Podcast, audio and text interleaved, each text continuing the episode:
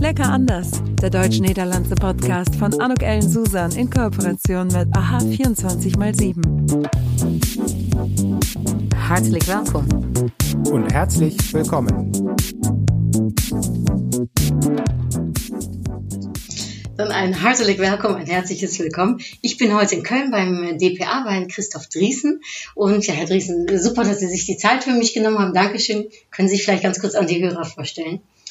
Ja, äh, mein Name ist äh, Christoph Driesen. Äh, ich freue mich auch sehr, dass ich, dass wir hier miteinander sprechen können.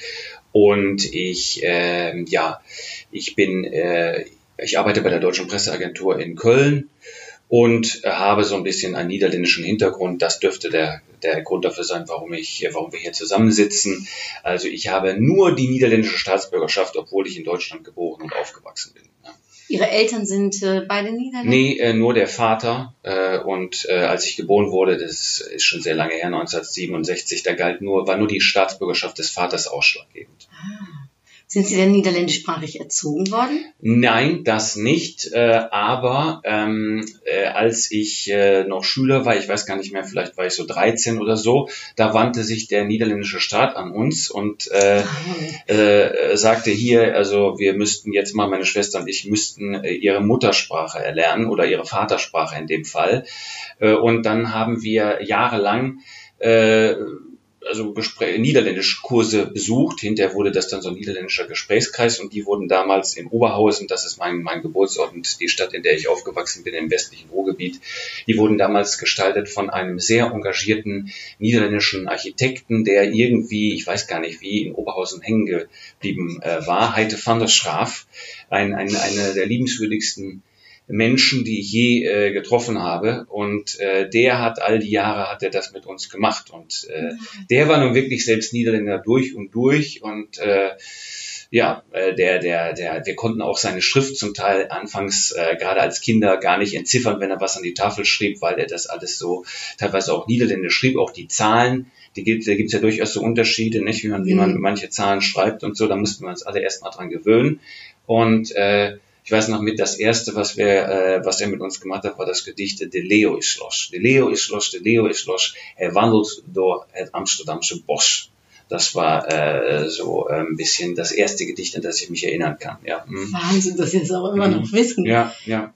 Also so, ähm, es hört sich ja an, dass das ein ganz besonderer Mensch gewesen ist. Wie, Der, der war wirklich sehr besonders, ja, ja. wie ja. war das, um, um, um Niederländisch dann mit 13 zu lernen? Also war das schwierig? äh, Oder hat Wir hatten ja einen Bezug, gemacht? wir hatten ja einen Bezug dazu. Äh, insofern, äh, wir fanden das sehr, sehr schön. Wir, wir, wir sind, wir waren ja sehr oft immer mit, mit meinen Eltern dahin gefahren, so das war für uns nichts Unbekanntes. Äh, aber sagen wir mal, es war natürlich zu spät, es kam natürlich zu spät, Mhm. als dass wir das jetzt wirklich als äh, irgendwie äh, so richtige Zweitsprache, Muttersprache hätten aufnehmen können. Da muss man ja wesentlich früher mit anfangen. Insofern war das dann schon für uns äh, eine Fremdsprache. Nicht? Aber wir haben das sehr, sehr gerne gemacht und äh, ich habe sogar manchmal äh, dann hinterher nachmittags den Unterricht geschwänzt und äh, habe auch einfach zu dem Lehrer gesagt, ich müsste jetzt also zu meinem niederländischen Gesprächskurs. Und der hatte, ich weiß noch genau, wie mein Sportlehrer dann sagte, ja Christoph, also Entschuldigung, es besteht Schulpflicht, du kannst nicht einfach sagen, du musst dahin. Und dann habe ich noch, dann habe ich gesagt, ja, also äh, hören Sie mal, es ist ja wohl wichtiger, dass ich die äh, meine Vatersprache ler erlerne, also als dass ich hier an ihren, ihren Übungen teilnehme, ja. Und es war ein sehr toleranter Mensch. Im Nachhinein wundere ich mich eigentlich, was der sich alles hat bieten lassen. Und äh, der hat mich dann in der Tat immer eher gehen lassen, damit ich dann nicht zu spät kam zu Heites äh, äh, Kursen. Ja. mhm. Ist ja süß. Mhm. Und hat er irgendwas noch, also der Heizer, hat er irgendwas Ihnen vermitteln können, auch, ich sag mal, von der Kultur des Landes Sehr, oder von etwas, was natürlich, wichtig war? natürlich sehr, sehr stark. Äh, hat er, äh, er hat alles Mögliche vermittelt. Äh, vor allem war er einer dieser ganz feinen äh, und leisen äh, Niederländer, die ähm, äh, die ganz bescheiden auftreten, die nie mit irgend, in irgendeiner Weise ihr Wissen herausstellen, denen es auch gar nicht um sich selbst geht äh, und äh, äh, die äh, gerade auf diese Weise unglaublich viel bewirken. Ich weiß jedenfalls, dass er bei sehr vielen äh, Oberhausenern seine, seine Kurse, die waren voll, da saßen teilweise 30 Leute und er hat das, glaube ich, 20 Jahre lang gemacht. Äh, Oberhausen ist ja sehr, sehr grenznah. Äh, eine, eine große Liebe zu den Niederlanden geweckt hat. Und ich weiß äh, auch, dass er nur immer sehr ernst wurde, wenn es mal auf die, äh, wenn, wenn, wenn es mal auf die Besatzungszeit zu sprechen kam, also auf die Zeit der deutschen Besatzung, denn die hatte er noch bewusst äh, miterlebt, diese furchtbare mhm. Zeit, ja. Das hört sich nach einem tollen äh, Mann. Ja, äh, ja. Er heute noch? Also Nein, leider, leider, leider ist er, ist, ist, schon lang, ist er schon lange tot. Er bekam dann hinterher so Parkinson, das zeichnete sich schon ab. Wir haben ihn auch nochmal besucht zu Hause, als er schon krank war. Und äh, der wird mir immer äh, immer, immer, immer in Erinnerung bleiben und zwar ganz präsent. Also ich habe immer noch seine Stimme im Kopf. Ich weiß ganz genau, wie er sich immer um den Bart gestrichen hat. Er hatte so einen seltsamen Seemannsbart, nur so untenrum, so das Kinn, nicht so einen weißen Bart. Er war insofern also auch so eine Erscheinung, die man sofort, äh, die man überhaupt nicht mehr vergaß, wenn man ihn einmal traf und so. Und äh, ja, also Heite, Heite Fammerstraf äh, fantastischer Mensch, wirklich, ja. Mhm. Ist das der Grund gewesen, warum Sie sich auch mit diesem Thema Niederlande und äh, Historik äh, so auseinandergesetzt äh, haben? Weil Sie äh, sind Sie ja. Historiker, ähm, ich sage jetzt mal vom Beruf? Ja, also ich, ich, ich, ich habe Geschichte studiert. Nicht? Also es kommen da wie, wie so oft viele Gründe zusammen. Mein niederländischer Hintergrund, wir sind eben halt immer auch in die Niederlande in Urlaub gefahren und sagen wir mal, ich bin ja aufge ich, ich bin ja so, ich bin wie gesagt, ich bin Jahrgang 67 und in den 70er Jahren, das war ja wirklich wirklich, und auch noch ah, die 80er, das war noch so eine Zeit, wo man eben halt auch noch als Deutscher freier atmete, wenn man die niederländische Grenze überschritten hat. Also es war ja, es war ja wirklich schon noch ein, ein, ein Unterschied. Also sagen wir mal, es gab ja doch noch in Deutschland teilweise ziemlich viele autoritäre Strukturen hier ähm, autoritäre Muster, die auch ältere Leute noch sagen wir mal, aus der Nazi-Zeit übernommen hatten. Ähm, und äh, das war in den Niederlanden anders. Das hat, das hat man schon damals, das hat man auch als Kind und Jugendlicher schon gemerkt. Es war einfach auch ein bunteres Land, wo die Züge äh, quietsch äh, zitronengelb waren und und das wäre ja es wäre ja hier niemand auf die Idee gekommen einen Zug in Deutschland gelb anzumalen also die die Deutschland war ja einfach auch noch viel grauer und, und konservativer. Und ähm, insofern äh, war das immer für mich, hatte das was Befreiendes, dahin zu fahren. Oder auch, sagen wir mal, wer im Ruhrgebiet aufwächst, äh, gerade zu der Zeit, der wusste auch ja einfach zum Beispiel die niederländische Architektur zu schätzen. Schon wenn man nach Venlo fährt, das war 20 Minuten entfernt, diese, diese netten Backsteinhäuser, diese großen Fenster, das sah alles so viel schöner aus als bei uns. Äh, das, äh, also das war auf so einer emotionalen Ebene einfach, ähm, äh, hat mich das Land von Anfang an, von klein an ganz stark angesprochen. Ja.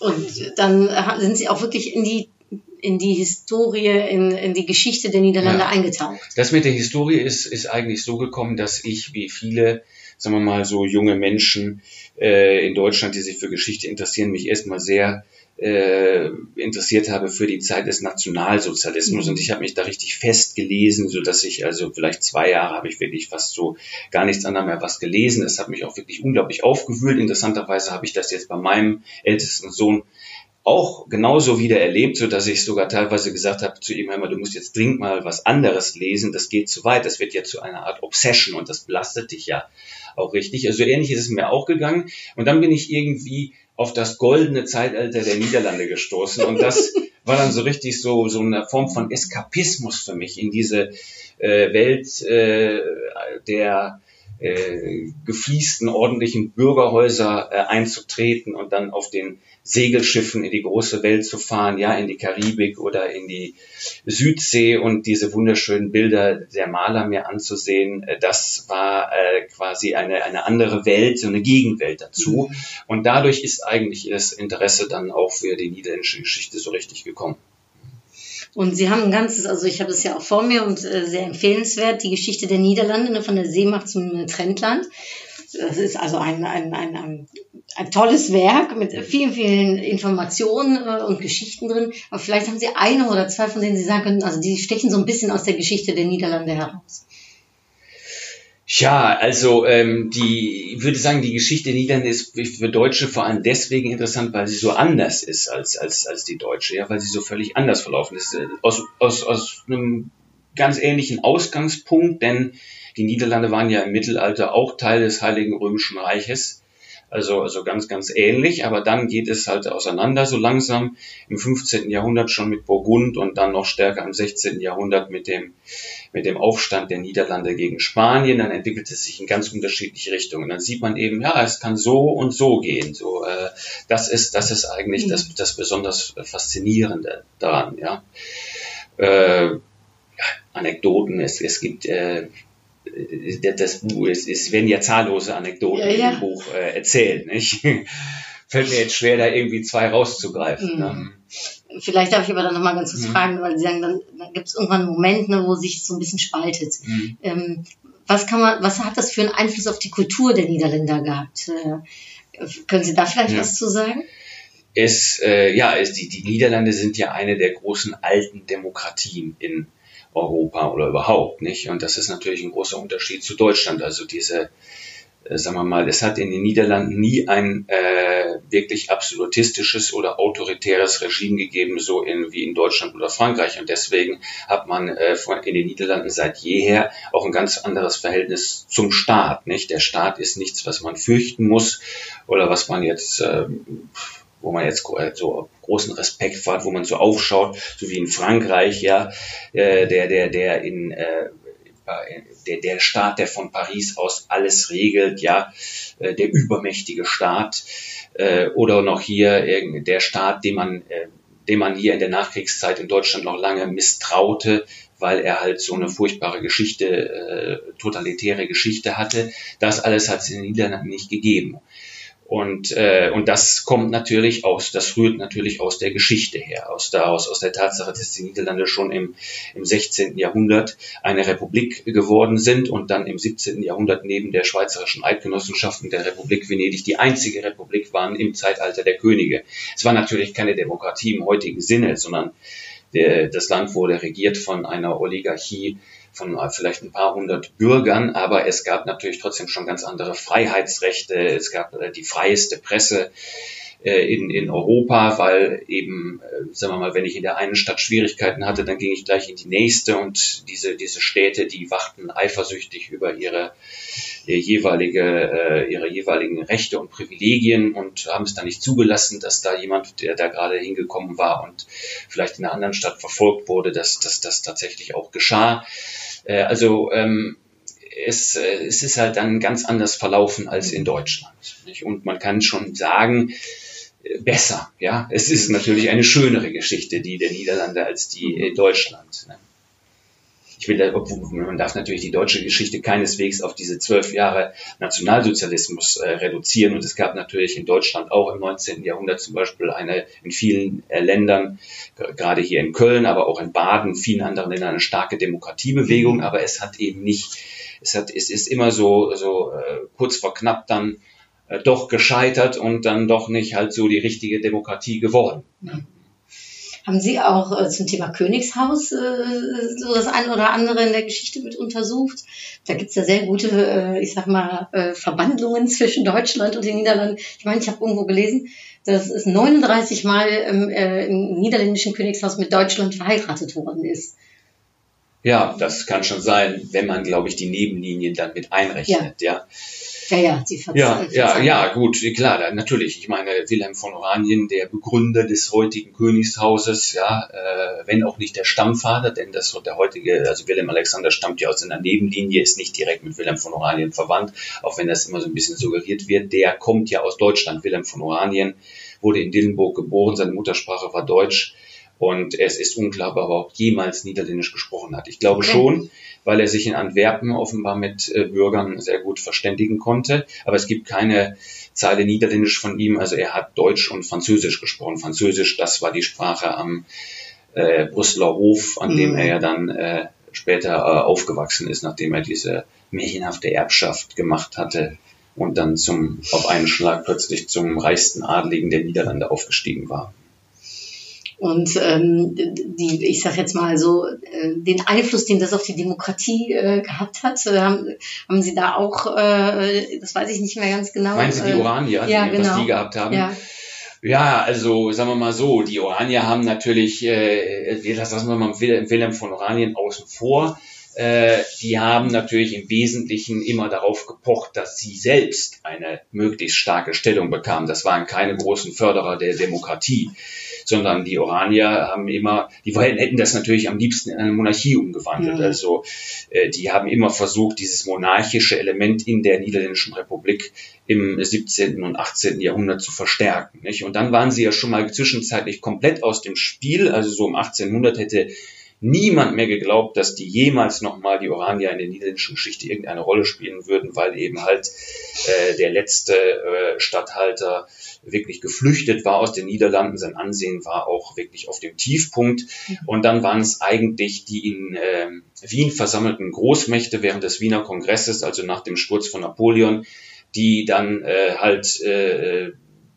Wilhelm äh, äh, den damaligen äh, Wilhelm Friedrich von Oranien äh, quasi ähm, wieder reanimiert haben als König für die Niederlande, weil sie eben so eine Art Pufferstaat bauen wollten äh, an der nördlichen Grenze von Frankreich, der nicht eins, zwei, drei wieder äh, von Frankreich äh, überrannt werden konnte. Und die wollten ja praktisch wieder die Zustände Herrschaft, äh, wieder herstellen wie vor der Französischen Revolution. Und deswegen haben sie gesagt, lasst uns da eine Monarchie draus machen. Ja, wir wollen ja wieder eigentlich zurück zu dem Zeitalter der Monarchien. Und dann nehmen wir doch diesen Oranier. Und nur so ist es ja gekommen, dass diese Oranier-Monarchie gegründet wurde. Und lange Zeit stand es ja dann, war es ja auch gar nicht gut um sie bestellt. Also äh, diese Oranierkönige des 19. Jahrhunderts, Wilhelm I, II, III, die waren ja eigentlich furchtbar erfolglos. Und ähm, danach war die Monarchie ja auch, war das Ansehen der Monarchie auf einem Tiefpunkt angekommen. Und erst durch die Frauen mhm. na, ist die Oranier-Monarchie äh, dann zu dem geworden, was sie heute ist. Nicht? Beginnend mit Wilhelmina und dann eben halt äh, Juliana, Beatrix, die haben dafür gesorgt, dass die Monarchie so gut dasteht, wie das heute der Fall ist. Ja, weil das ist, äh, ist jetzt anders. Ne? Also ich glaube, das niederländische äh, Volk äh, sieht äh, auch das Königshaus äh, anders. Ich meine, von uns Deutschen mal abgesehen, da sind ja viele ganz neidisch auch. Ja. Mindestens höre ich ganz oft. Ja. Äh, viele auch maximal. Wobei ich glaube, dass die äh, Niederländer eher das Personal, das derzeitige handelnde Personal schätzen als die Monarchie mhm. selbst, ja, die Institution der Monarchie. Sagen wir mal so, wenn jetzt, äh, was ich nicht wünsche, äh, ein schlechter König an die Regierung kommen würde, dann würde das, glaube ich, könnte es ganz schnell auch ganz anders aussehen. Mhm. Ja, dann würde sich vielleicht herausstellen, dass die Monarchie weniger festgefügt ist, als man es im Moment denken würde, weil sie ja eben auch im europäischen Vergleich noch gar nicht so alt ist. Mhm. 200 Jahre, das ist ja eigentlich nicht so viel. Mhm. Also ich bin ganz beeindruckt von ihrem Wissen. Also wirklich, äh, wie sie das hier so alles, äh, wie sie das so alles äh, erzählen. Und ich weiß, sie haben ja auch mehrere Bücher geschrieben. Ne? Also nicht nur das, vielleicht können Sie noch was zu den anderen sagen? Ja, äh, also äh, hier diese Geschichte der Niederlande, von der Sie sprachen, das ist schon das erfolgreichste Buch. Äh, das ist eigentlich sehr schön, dass es sich immer jedes Jahr wieder neu gut verkauft und wir es deswegen ja auch ständig wieder aktualisieren. Mhm. Jetzt kommt, äh, ich glaube im März oder April, kommt die dritte, auch wieder sehr stark aktualisierte, überarbeitete Auflage. Also das ist sehr schön, dass das halt offenbar angenommen wird von Menschen, äh, also äh, Menschen im deutschsprachigen Raum, die sich für die Niederlande interessieren. Daneben habe ich dann noch geschrieben eine kleine Geschichte Amsterdams, also äh, viel kompakter ähm, Worum geht die? Die, die behandelt halt die, die Geschichte äh, von Amsterdam. Ähm, ähm, das ist ja quasi eine Lieblingsstadt der Deutschen, würde ich mal sagen, und insofern naheliegend eigentlich, dass es das Buch gibt. Gibt ja auch noch eine von äh, Geert Mack, die ist etwas, die ist erzählerischer, das hier ist mehr so, ist es auch sagen wir mal, ein bisschen erzählerisch, aber kompakter. Also man kann sich schneller quasi einen mhm. Überblick verschaffen und noch mehr so auf das deutsche Publikum zugeschrieben, nicht so viel voraussetzen von dem, was jetzt, was jetzt Deutschen eigentlich nicht so geläufig mhm. ist. Ne? Gibt es da was, äh, weil da geht es wahrscheinlich auch um die Geschichte von Amsterdam, ja, ne? Ja, ja. Gibt es da was, mhm. was da so besonders nochmal benennenswert ist? Äh, vielleicht auch ein bisschen so vom Aufbau der Stadt? Ja, die, äh, sagen wir mal, es ist ja eine Stadt, die sich schon von allen anderen europäischen Hauptstädten massiv unterscheidet, weil es eben keine großen Plätze gibt, keine großen äh, Boulevards, keine großen Paläste. Das macht ja eigentlich so eine klassische europäische Hauptstadt wie Berlin, London, Paris aus. Äh, gut, äh, und dafür, da ist natürlich ein Grund, dass die Regierung in Den Haag gesessen hat, immer da gesessen hat, nicht in Amsterdam, aber eben auch, sagen wir mal, dieses niederländische Understatement, dieses kalvinistische Understatement, dass man halt den Reichtum nicht zur Schau stellt, stellt ja, so wie etwa in mhm. Venedig, wo ja diese Palazzi schon von außen ganz prachtvoll aussehen, riesig breit auch, sondern in Amsterdam haben wir diese schmalen äh, Bürgerhäuser, die ganz schlicht gehalten sind. Und der Reichtum, der entfaltet sich erst im Inneren. Ähm, also für diejenigen, die auch da hineingelassen werden. Und dann haben wir dahinter äh, den, den eigentlichen Reichtum von Amsterdam, nämlich die tiefen Gärten, die ja von außen gar nicht sichtbar sind. Ein unglaublicher Luxus in einer Stadt, die ja ringsherum befestigt sein musste. Und je, je also insofern, je, je, je größer die Stadt natürlich, desto größer auch die Befestigungsanlagen und die waren unglaublich teuer. Und wenn ich jetzt schon von Anfang an gesagt habe, ja, wir brauchen hier aber auch Gärten und entsprechend groß müssen die Festungsanlagen sein, das war eigentlich wirklich wahre Dekadenz, wahrer Reichtum, aber eben halt immer erst so beim, beim zweiten Hinsehen. Man muss ganz mhm. genau hingucken und dann dann sieht man es erst nicht. Also das würde ich sagen, ist schon ein sehr typisches Element. Die Grachten, das wissen ja viele nicht, waren äh, sowohl Verkehrslinie, aber in erster Linie auch einfach zur Entwässerung da. Das, das ist die eigentliche Funktion der Grachten, weil sie, äh, weil Amsterdam eben in einem Sumpf gebaut ist und man insofern äh, viel eher solche Kanäle ausheben konnte als feste Straßen.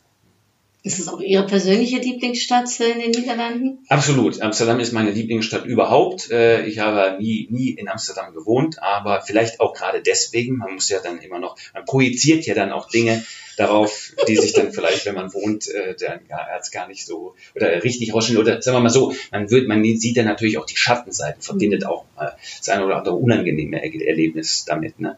Ja, nee, nee, Amsterdam absolut ist immer schon meine, also seit ich das erste Mal da war, irgendwann äh, 1984 oder so, eigentlich spät, äh, meine, denn meine, unsere niederländischen Verwandten, unsere Familie kommt aus Groesbeek, das ist also direkt hinter der äh, Grenze, praktisch die Verlängerung von Kranenburg. Unsere Familie sowohl zur Seite meines Vaters wie meiner Mutter hin sind sehr katholisch und unsere äh, niederländischen Verwandten in Ruschbeck, äh, die sagten immer, dass Amsterdam ein Sündenpfuhl sei. Also ja, bisschen übertrieben jetzt von mir, aber in, in, im Prinzip schon so. Es war ja auch 80er Jahre die Zeit, wo Amsterdam wirklich bisschen verrufen war, sehr viele auch äh, Drogenabhängige und die Stadt eigentlich bisschen äh, stark heruntergekommen. Also kann man sich heute gar nicht mehr so vorstellen, wenn man, wenn man, wenn man das damals nicht erlebt hat. Mhm. Und die waren jedenfalls immer davor, dahin zu fahren. Und als ich dann das erste Mal dahin fuhr mit Freunden, äh, äh, ich hatte selbst noch keinen Führerschein, aber halt ein Freund von mir hatte schon einen. Wir fuhren dann dahin. Da war ich absolut überwältigt von der Schönheit der Stadt. Also das weiß ich noch genau. Das war also ein Sommertag und ich hatte das absolut nicht erwartet, sowas, sowas, ich, das, dass man also quasi, äh, man konnte laufen, laufen, laufen, wohin man wollte und man war immer noch um, umgeben von dieser historischen Bausubstanz, von diesen wunderschönen Häusern. Äh, dazu hat mir hinterher mal Amsterdamer gesagt, ja, du bist wahrscheinlich immer im Kreis gelaufen, ja, immer im Kreis in der, äh, im Gartengürtel rum, aber nee, äh, bin ich glaube ich nicht, sondern es ist ja wirklich so, dass man, dass man ja wirklich kilometerweit laufen kann mhm. und immer noch immer noch in diesem Gebiet ist, was im 17. Jahrhundert äh, gebaut worden ist. Und das ist ja ein Erlebnis, was man, was man nur in wenigen Städten in Europa hat und schon mal gar nicht in Deutschland, wo alles wo ja fast alles kaputt bombardiert worden ist. Ne? Mhm. Haben Sie, ein, also haben Sie ein Highlight in Amsterdam, etwas, was Sie am liebsten äh, besuchen? Mein Highlight oder? ist das Rijksmuseum. Ich bin ein großer Fan der, mhm. der, der niederländischen Kunst des goldenen Zeitalters da könnte ich mir endlos mir alles ansehen und äh, das, das, ist, das ist mein persönliches Highlight, ja. Toll. Und Sie haben auch noch ein Buch geschrieben, ne? Ja, ich habe noch ein Buch geschrieben über Rembrandt. Rembrandt. Äh, äh, um bei dem Thema mal zu bleiben. Ja, ja. Äh, und die Frauen, also Rembrandts Frauen. Das ist auch bei Bert Backer in, in äh, Amsterdam erschienen auf Niederländisch. Also das handelt, das sind praktisch Biografien der drei Frauen, mit denen Rembrandt zusammen gewesen ist. Saskia Eilenburg, seine. Ehefrau, und dann äh, ähm, Reetje Dirks, seine ähm, Haushälterin und dann Geliebte und Hendrike Stoffels, also quasi seine Lebensgefährtin dann in den äh, 1650er und Anfang der 1660er Jahre.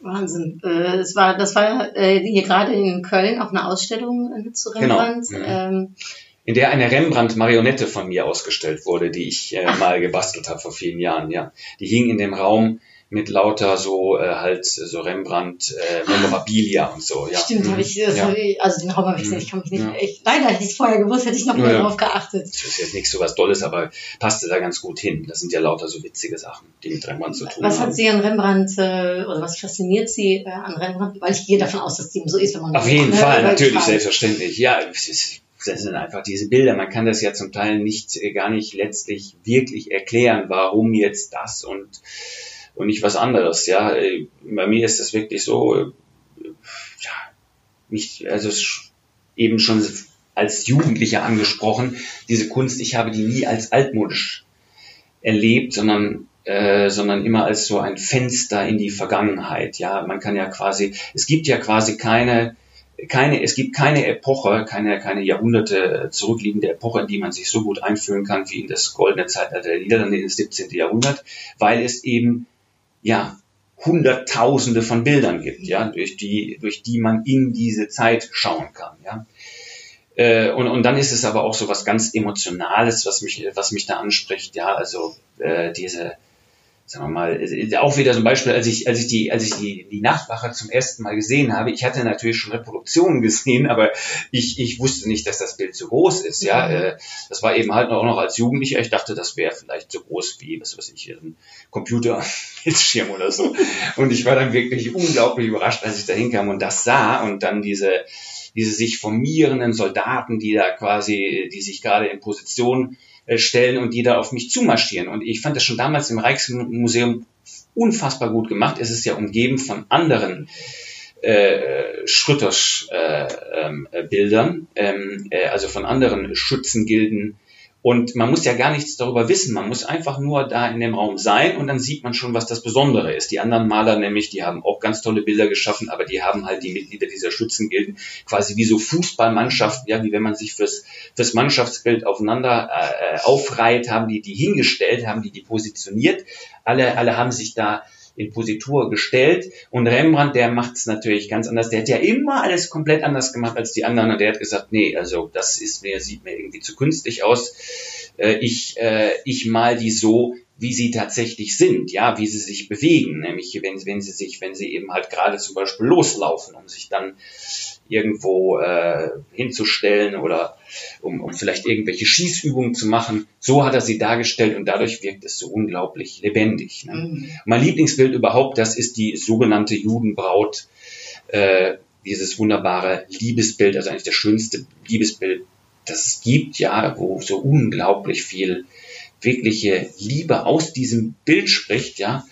Äh, unfassbar, wie man, wie man, wie man sowas malen kann. Und äh, ja, da kann ich mich Van Gogh anschließen. Gut, ich würde vielleicht nicht, wie Van Gogh es gesagt hat, einige Jahre meines Lebens dafür geben, um noch länger vor dem Bild stehen bleiben zu dürfen. Aber ich könnte da auch, äh, also man, man, man will da gar nicht mehr wieder weggehen, wenn man davor steht. Ja, so, ist, so ist es mir ähnlich erkrankt. Ich finde auch immer das Besondere, wenn man in Museen geht und man bekommt eine Führung. Und es ist jemand, der es einem erklärt. Mhm. Äh, Ich äh, kann es nicht immer selbst äh, heraus erahnen, was man in dem Bild sieht, aber wenn man so noch eine, wenn man dann noch von einem ja, Mhm. tollen Kunst, äh, sag ich mal, Kenner das erklärt bekommt, dann, Mhm. dann finde ich, äh, kommt die ganze Faszination so richtig äh, zur Geltung.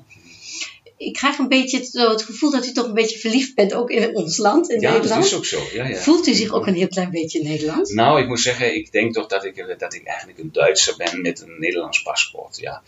Äh, aber eine, ähm, die Aachener Zeitung beschrieb es, äh, die hat, die hat es irgendwie ganz treffenden Begriff für, äh, gefunden, die sagte, äh, Grenzgänger, ja, Mhm. also äh, Grenzgänger und das, das trifft es eigentlich sehr gut, ja. Mhm.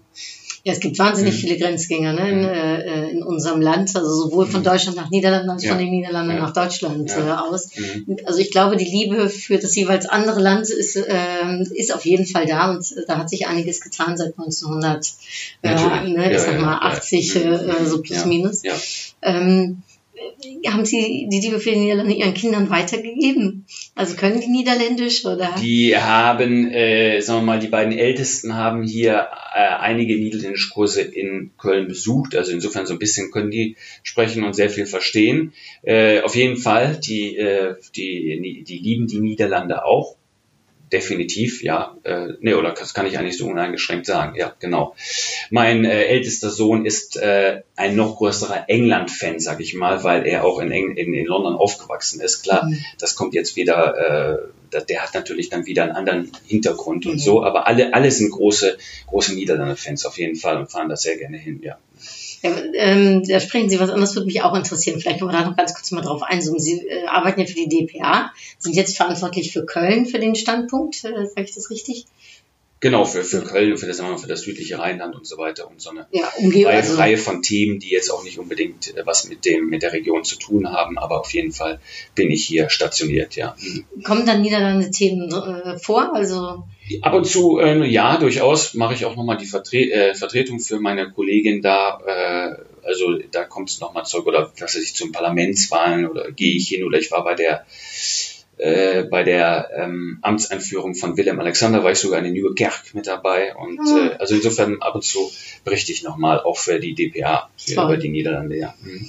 Aber Sie waren auch im Ausland, ne, für die DPA. Genau, sechs Jahre auch in Den Haag und äh, ich werde auch gar nicht freiwillig wieder weggegangen.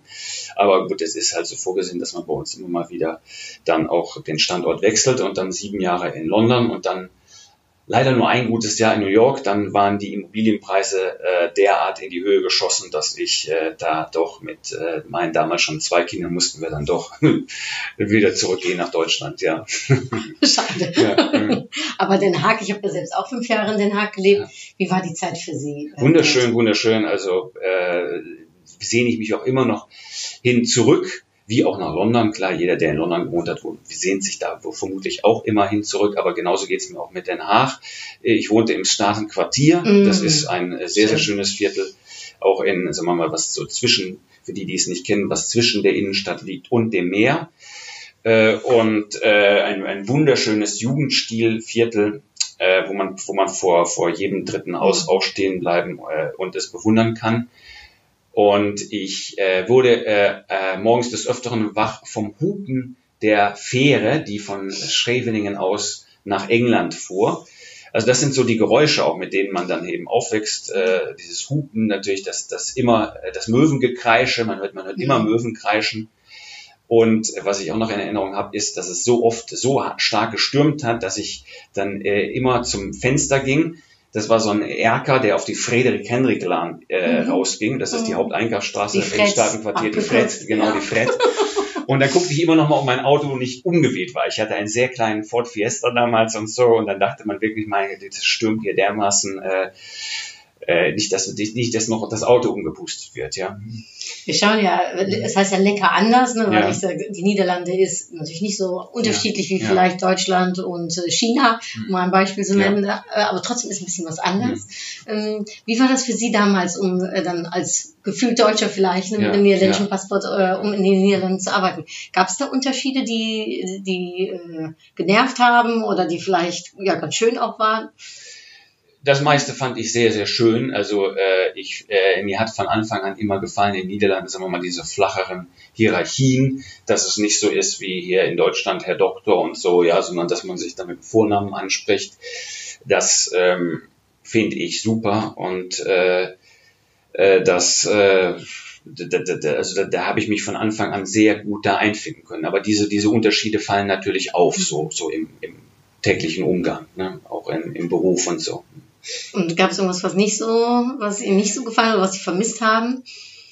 Äh, normalerweise vermisst man ja das deutsche Brot, nicht? Und die Bäckereien waren damals auch wirklich nicht so gut. Allerdings war ich noch nie so ein Freund von diesem dunklen Brot. Ne? Mhm. Ne? Äh, sagen wir mal so, ähm, es ist ja schon so, wenn man mal, die niederländische Botheit, ja, also die, die bestarrt ja, um mal was Negatives zu, äh, zu sagen, ja, also jemand, sagen wir mal, der direkt vor mir in eine enge Straße hineinfährt, also gerade noch mich so überholt, an mir vorbei, und dann auf der Straße stehen bleibt, äh, seine Warnblinkanlage anschaltet und im Haus verschwindet um dann da irgendwelche Sachen einzuladen. Ja, das heißt also für den dahinterstehenden, für mich, man muss rückwärts wieder aus der Straße rausfahren und irgendwo anders sich seinen Weg suchen. Sagen wir mal, das würde man in dieser Dreistigkeit, ja, äh, in Deutschland äh, nicht so häufig finden. Man findet es natürlich auch, ich meine, es, es geht ja immer nur so um, ja, aber, aber sagen wir mal, das findet man in den Niederlanden tendenziell etwas mehr, würde ich mal mhm. sagen. Das, wenn ich etwas nennen müsste, was mich genervt hat,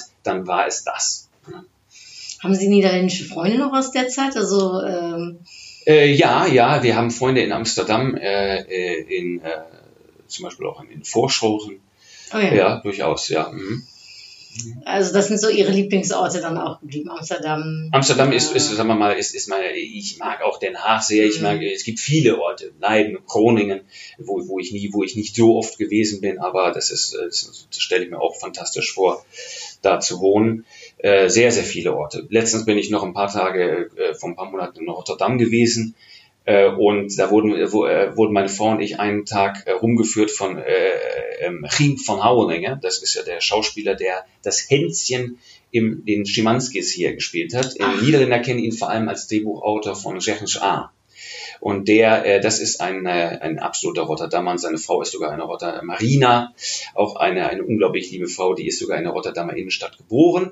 Und die haben uns wirklich von morgens bis spät abends darum geführt. Da haben wir ganz, ganz cool. viel von Rotterdam gesehen.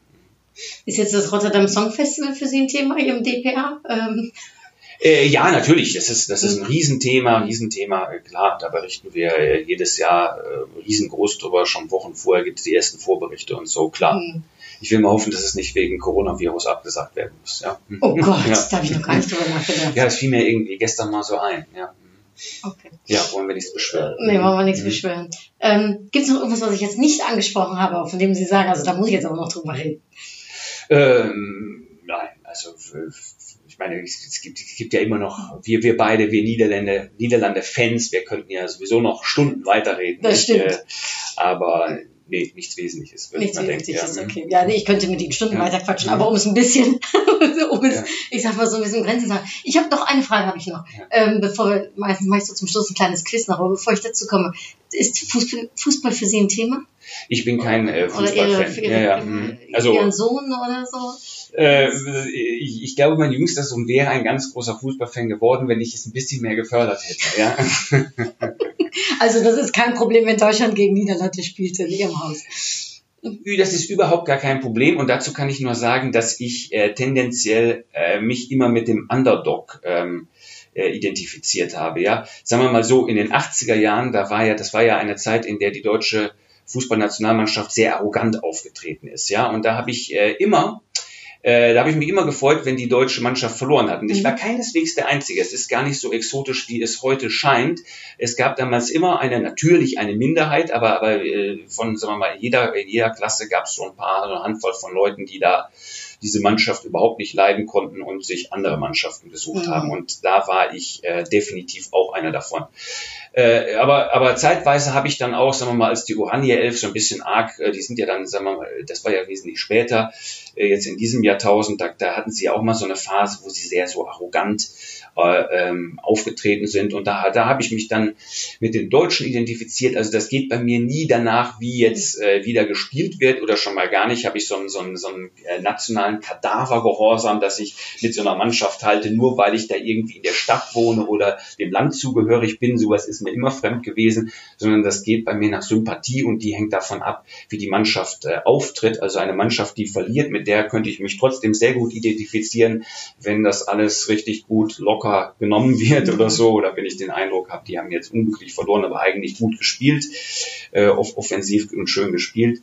Äh, also ähm, das, das, das wechselt, ja, mhm. da, äh, da, das sind wechselnde, wechselnde Loyal Loyalitäten bei mir. Meine Kinder halten, halten im, äh, ähm, eigentlich mit Holland, mit Oranje, ja. Mhm. Ist ja, ja. lustig.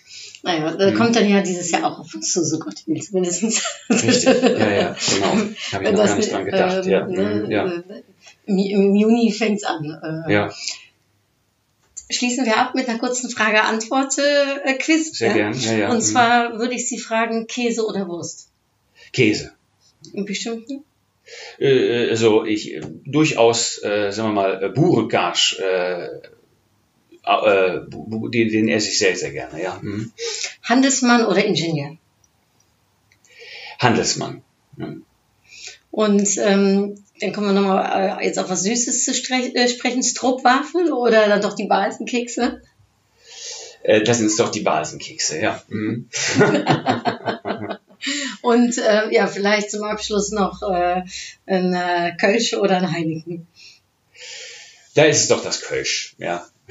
Wollen wir auch mal was Gutes über Köln sagen. Ja, äh, Sie sind ja übrigens, fällt mir auch gerade ein, äh, Sie sind, wollten ja eigentlich über den Dom auch was schreiben oder haben über den Dom geschrieben. So sind Sie gekommen auch zu Ihrem Buch, weil wir gerade über Köln äh, sprechen. Genau, ich habe auch, ich hab auch äh, drei Bücher über Köln geschrieben, genau, ja. Mhm. Drei Bücher sind Ja. Also die packe ich alle in die Show Notes, äh, damit man sich das, äh, ne, damit sich das angucken kann. Da war der Dom hat eine äh, zentrale Rolle darin. Äh, ich habe ein Buch gesch äh, geschrieben, Menschen im Kölner Dom. Das geht, das geht, äh, das handelt von denen, die im, aber auch rund um den Kölner Dom arbeiten, zum Beispiel auch der Straßenkehrer, der den ganzen Tag immer äh, acht Stunden um den Dom herumkehrt oder die Bettlerin, die davor sitzt, aber auch zum Beispiel der ähm, die, die Steinmetze äh, oder äh, der, der Mann vom Ordnungsamt, der auch immer äh, rund um den Dom nach dem Rechten sieht, also bis hin zu Kardinal Meissner damals noch. Wahnsinn. Also ich glaube, da könnte man noch mal ein ganzes äh, Interviewfenster für aufmachen, um über Köln und Deutschland und Ja. äh, den Dom zu reden. Ähm, machen wir dann beim nächsten Mal vielleicht, Herr Dresden. ähm, äh, wirklich allerletzte Frage, Fahrrad oder Auto? Fahrrad, Fahrrad. Ich, ich, äh, ich fahre nicht gern Auto. Also ich habe natürlich einen Führerschein und, und, und fahre immer wieder Auto, aber ich fahre nicht gern Auto und fahre jeden Tag hier Fahrrad. Aber natürlich sehne ich mich nach dem hervorragenden Radwegenetz in den Niederlanden. Da- Das ist ja absolut traumhaft. Hier in Köln, das weiß ja jeder, der hier Rad fährt, äh, hört das plötzlich auf. Äh, verliert sich in nichts. Das, äh, äh, und, und, man, und man merkt, also die Kölner haben sich inzwischen an die Radfahrer gewöhnt. Äh, ähm, aber man merkt immer, wenn freitags abends so die äh, ganzen Leute aus Bergheim und ähm, Bergisch Gladbach hier hinströmen, äh, dann man sieht das an den Autokennzeichen, die sind nicht dran gewöhnt, wenn sie wenn sie nach rechts oder links abbiegen, auf die Fahrradfahrer zu achten. Also insofern von den von den niederländischen Verhältnissen können wir da nur träumen. Da haben wir dann noch was zu lernen äh, hier. Äh, Und das ist ja auch ganz gut, wenn man sich gegenseitig auch, äh, ich sag mal, inspirieren kann, befruchten kann mit ne, da, äh, was gerade gut in den Niederlanden gelöst ist, was man hier eventuell übernehmen könnte oder andersrum. Genau, genau. Ja, es bleibt also noch ein bisschen lecker anders. Ich danke Ihnen recht herzlich, Herr Dresden, dass Sie Ich sich die Zeit äh, genommen haben. Ich kann mit Ihnen Stunden Gespräch. weiter quatschen. Also vielleicht, dass wir nochmal eine zweite Edition machen, wenn Sie immer Lust haben. Dankeschön dafür. Alles Gute Ihnen jetzt auch beim dritten, äh, bei der dritten Auflage vom Buch. Und ähm, toi toi toi dann jetzt erstmal für alles, was rund ums Songfestival äh, und sonst äh, äh, geht. Danke. Sehr gern. Tschüss. Tschüss. Äh, und äh, für uns äh, äh, hier auch äh, hartelijk groetjes en tot gauw. Doei!